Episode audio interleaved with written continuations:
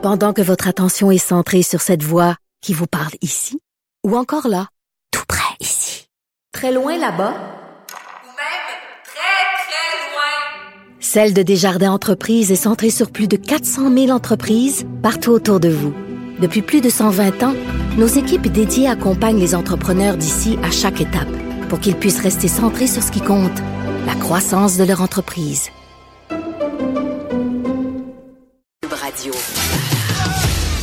Geneviève Peterson, la seule effrontée qui sait se faire aimer. Jusqu'à 15, vous écoutez Les effrontés. Et pedaille, pedaille, pedaille. Après la célèbre chronique de Patrick Lagacé sur les milléniaux, voilà que Marc Cassivi, il va aussi de son Millennial Gate, ou plutôt de son Influenceur Gate. Il a signé, il était en vacances et son retour doit être particulièrement difficile parce que Marc a signé une chronique où il dénonce les influenceurs et le festival Juste pour ados. Et ça ne fait pas nécessairement l'affaire des gens concernés. Pour en parler, on a avec nous Simone Fortin, productrice de contenu chez Numérique. Allô, Simone? Allô?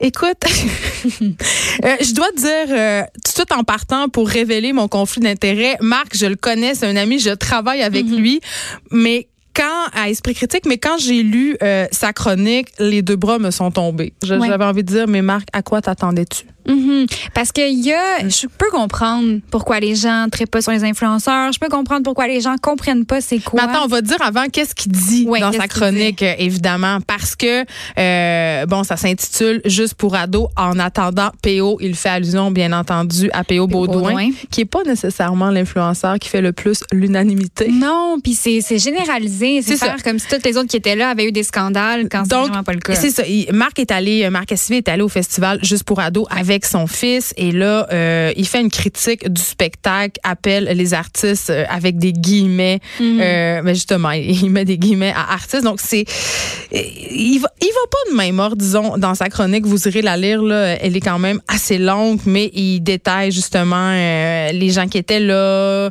rit des, des candidats d'occupation double. Donc tu sais, rien de surprenant là quand même. Ouais. C'est ça aussi, moi, qui, qui m'a le plus étonné, c'est que c'était facile. C'était méchant, c'était facile, c'était gratuit. Ils appellent euh, des narcissiques, des vendeurs de rêves, des gens sans talent. Puis moi, c'est ça qui m'a un peu, un peu choqué, c'est d'y aller sans talent. Je trouve ça vraiment c'est vraiment généralisé. Là.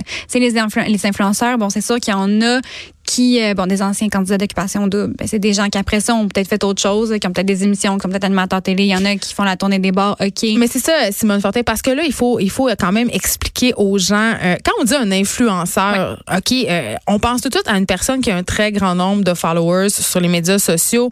Mais toi et moi, quand on dit influenceur, on fait allusion à ces personnes qui gagnent leur vie grâce aux médias sociaux et qui en font un métier. Et oui, comme tu dis, des candidats d'occupation double à cause de la télé-réalité peuvent se ramasser avec un grand nombre de followers, mais euh, il faut quand même les distinguer de ceux qui en font un vrai métier, c'est-à-dire qui font du montage vidéo, euh, qui se monétisent et dont c'est un, dont, et dont c'est le vrai travail.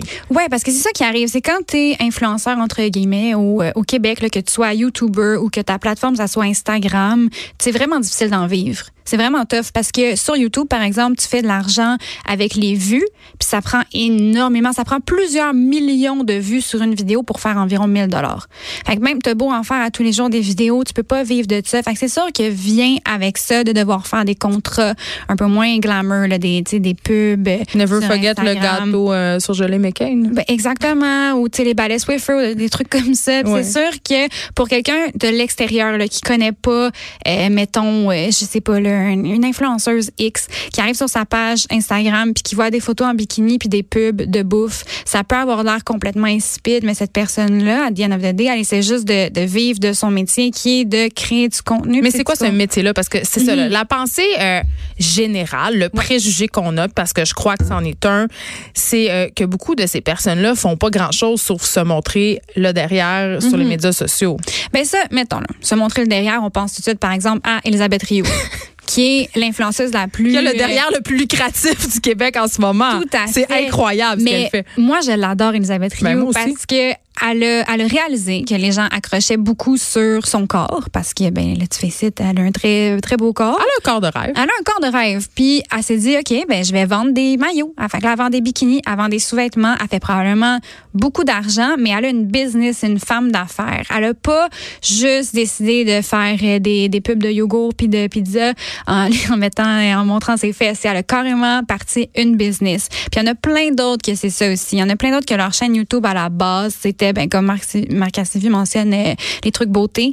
Ben, il y en a plein qui ont commencé comme ça en faisant des trucs de maquillage. Mais je pense que c'est ça que les gens aiment pas, euh, Simone, c'est de se dire que euh, et là, euh, c'est pas nécessairement le reflet de ma pensée, mais c'est que ce sont des choses qui demeurent somme toute en surface, tu sais, la beauté, le corps, euh, l'alimentation. Il n'y a pas grand contenu, ce ne sont que des contenants. Ben en fait, moi je pense que de commencer en disant OK, moi sur ma chaîne, vous allez trouver des euh, trucs beauté par exemple. Après ça, ça ouvre la porte ben à faire de l'argent en faisant des collabs, puis après ça tu peux parler de ce que tu veux. Il y en a beaucoup que c'est ça, par exemple tu veux Gabriel dire qu'ils s'en servent comme un tremplin? Tout à fait. Ouais, comme un tremplin, comme un gateway pour après ça passer leur véritable message. Parce qu'il reste que pour pouvoir faire deux, trois vidéos par semaine, faut que tu quittes tous tes emplois puis que tu fasses juste ça. Parce qu'il y en a plein que pendant longtemps, au début, mettons la première année, là, parce que moi, j'ai déjà, j'ai passé un an à faire juste des vidéos sur YouTube, puis je connais des gens qui aussi qui vivent de ça. Parce que tu voulais euh, devenir influenceur? Non, je voulais vraiment pas devenir influenceur. Je voulais, euh, je voulais partager mes trucs beauté parce que je suis aussi maquilleuse, pas de formation, juste pour le plaisir. J'ai appris sur YouTube. Puis après ça, j'étais comme, ah, je vais redonner au suivant un peu. Je vais partager mes trucs sur ma chaîne. Puis pour moi, c'est dès que c'est devenu mon travail que j'ai voulu arrêter parce que j'aimais plus ça. Mais il y en a que c'est le but. C'est le but ultime, c'est que ça devienne leur travail. Fait qu'ils font ça d'a- d'acharnement pendant un an, la nuit puis les week-ends, en ayant un job. Puis éventuellement, quand ils commencent à avoir assez d'abonnés, ben ils vont tout laisser pour pouvoir faire juste ça. Mais une fois que tu as une coupe de contrat payant, ben après ça, tu as l'opportunité de parler de ce que tu veux. Il y a Noémie Lacerte Ouais. qui en avait très long à dire euh, à propos de Elle était l'article de Marc Cassivi. Et euh, je dois dire que j'ai pas trouvé sa sortie des plus heureuses parce que euh, elle a en quelque sorte prouvé euh, ou en pas prouvé, mais a, a donné de l'eau au moulin, si on veut, parce que elle envoie carrément chier le Ouais. chroniqueur. Euh, c'est pas très bien écrit, donc elle a un peu fait la démonstration euh, que ces personnes-là manquent d'éducation et sont pas capables de répondre à une critique. Mais moi, ce que j'ai aimé de son message, je pense qu'elle a peut-être un peu réagi sur le coup de l'émotion. Oui, ça avait l'air la très première- émotif. Ouais, c'était la première à réagir d'ailleurs. Mais euh, ce que j'ai le plus aimé, puis ce, ce qui ressort, puis elle a complètement raison, c'est que ben, Marc Cassivi il généralise les influenceurs, ils mettent tout dans le même bateau, mettons, dans, sous la, la tutelle de, mettons, P.O. Baudouin. Mais elle a dit, tu sais, là-dedans, t'as des gens qui sont des activistes pour la communauté LGBT, pour, euh, pour les femmes. Gabrielle euh, Marion, Gabrielle qui est Marion. trans, qu'on a reçu ici. Tout à fait. Jess Nadeau, qui est activiste pour le véganisme, pour les droits des animaux, pour le Une ancienne d'OD. Une ancienne d'OD. Ça se peut être à OD avoir du contenu, donc. Tout à fait. Oui, elle, elle a vraiment, ben, elle, elle le dit aussi, là, elle voulait aller à OD pour après ça avoir une plateforme pour partager ses messages. Fait que peu importe comment tu arrives à, à ton, à ton but, ben, elle, c'est ça, elle est arrivée. Puis, tu sais, c'est, aussi, quand tu regardes les influenceurs, mais ils sont pas tous pareils. Il y en a, il y en a de différents, euh, différentes couleurs différentes sexualités. Ben, comme dans les médias. Comme dans les médias. euh, Il y a des marques Cassivi et il y a aussi euh, des gens qui font des sujets plus légers. Donc, mais est-ce que est-ce que tu as l'impression euh, on a beaucoup traité évidemment Marc de mononcle. Ouais. On a bou- on, on a utilisé le mot condescendant. Ouais. Qu'est-ce que qu'est-ce que t'en penses toi de tout ça Simone Fortin? Moi, je, ben, écoute, oui, j'ai trouvé l'article condescendant, mais je pense que ça vient d'une incompréhension, puis peut-être d'un manque de recherche. Parce qu'à la fin de son article, il mentionne au passage, ah, tu peux faire OD, puis après ça, te pointer un gala avec un cochon en laisse. Il fait référence à Jessie Nadeau. Oui, parce qu'on avait lancé des défis euh, aux artistes qui montaient Ouais. sur scène de faire des choses un peu loufoques. Là, il y a Mariana. Mazza qui est montée habillée en hamburger, donc c'est tout plein de choses qui sont un peu euh, burlesques, mais quand même inoffensives. Ben oui, puis ça a de l'air niaiseux comme ça, mais tu sais, c'est des jeunes. C'est juste pour s'amuser. C'est juste pour le fun. Puis, tu sais, c'est de, de mentionner Jessie en disant juste qu'elle s'est pointée avec un cochon sans parler Que c'est une activiste végane. Exactement. Tu sais, c'est juste un tantinet de recherche aurait fait passer son message beaucoup mieux parce que je peux comprendre les, les inquiétudes. Lui, il doit se dire j'ai un enfant. Est-ce que je veux que mon enfant euh, regarde ça? Toi, par exemple, tu as des enfants. Ben, moi, ça me préoccupe. ça te préoccupe? Ben oui, influenceurs. Ben en même temps, euh, puis tu sais, euh, je peux comprendre euh, parce que évidemment. euh, moi, j'ai écrit un, un film sur les influenceurs, donc je Ouais. me suis vraiment beaucoup, beaucoup intéressée euh, à mes propres préjugés, à mes biais. Puis pour faire quelque chose de réaliste, évidemment, j'ai consommé beaucoup de contenu pour me rendre compte que, ben justement, j'avais beaucoup de préjugés, beaucoup de biais et que euh, ces personnes-là travaillent très, très fort. Ouais.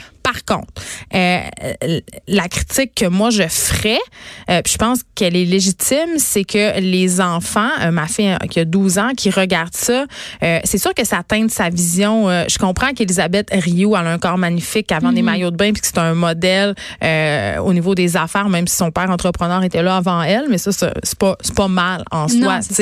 Mais quand même, ça modifie notre rapport au corps, à la réalité, au voyage, par exemple. On, on rend ça très accessible. Donc, euh, j'ai l'impression, ça prend quand même un accompagnement des parents. Puis c'est là où j'invite les gens à faire une réflexion, c'est-à-dire intéressez-vous Ouais. à eux, ces influenceurs-là, puis regardez-les avec vos jeunes, parce qu'il y en a qui sont le fun, il y en a qui sont moins le fun, mais laissez pas vos flots en avant tout ça, laissez à eux-mêmes, parce que c'est comme, euh, moi je compare ça au magazine féminin, moi j'ai grandi dans les années 90, Simone, et ma mère avait eu le le talk avec moi. Ouais. Mais c'est euh, pas vrai, rega- pas on regardait les photos retouchées de mannequins, puis elle disait, écoute, là, c'est la même affaire. C'est vraiment la même affaire. Mais Le média a changé, tu sais, puis je pense que les gens ils sont en train de se rendre compte aussi euh, du côté euh, ben, publicitaire de l'affaire. Oui. Puis on a tous besoin, euh, tu sais, dans les médias on survit grâce à la pub aussi. Mm-hmm. Donc, tu sais, je trouve que c'est très paradoxal tout ça et, et j'adore Marc et s'il m'écoute, je t'adore Marc, mais j'ai trouvé quand même que c'était une réaction de vieux mon oncle. Oui, parce Vraiment. que c'est un, nouveau média. Comme tu dis, c'est un média, il faut qu'il vive avec de la pub. Puis c'est juste trop récent pour qu'on puisse vraiment comprendre. Puis je suis d'accord que je pense que les parents doivent un peu euh, encadrer les enfants là-dedans, leur dire que c'est pas, pas nécessairement réaliste voyager tout le temps. Mais ça aussi, il y en a des créateurs de contenu, des influenceurs qui en Je pense Mais de plus en plus, là, on a vu euh, euh, la, meilleure, euh, la meilleure Alex, euh, euh, la meilleure amie hier de Noémie Desilets. En tout cas, je sais pas trop. Elle montrait une photo d'elle en Ouais, bikini. Alanis Desilets. Alanis Ouais. Desilets. Elle montrait une photo d'elle en bikini où on peut voir qu'elle a un bourrelet. Puis là, j'ai envie de vous montrer du vrai. Fait que ça aussi, c'est une tendance. On le voit de plus en Oui. plus. Je pense que même les influenceurs sont écœurés d'être pognés dans ce carcan-là quelque part. là. Exactement, parce qu'il y a aussi, tu sais, qu'on pense aux influenceurs en tant qu'humains, il y en a plein là qui font des burn-out à 19 ans, puis qui, Ouais. Que, que ça, que ça les trouble complètement de, de, de grandir dans l'œil public comme ça. Oui, d'avoir à justifier, là, je veux dire, ils changent la couleur de cheveux. Puis... Mhm. Mais tu sais, en tout cas, je j'ai pas la, la science infuse, euh, puis loin de moi l'idée euh, de penser que je détiens la vérité, mais je pense quand même que c'est un phénomène relativement nouveau. Ouais. Donc, euh, on doit se questionner. Les gens, les gens de cette industrie-là, puisque c'en est une, doivent aussi se questionner. Puis mais je pense quand même qu'on commence à voir un début euh, de prise de conscience sur Ouais. l'effet.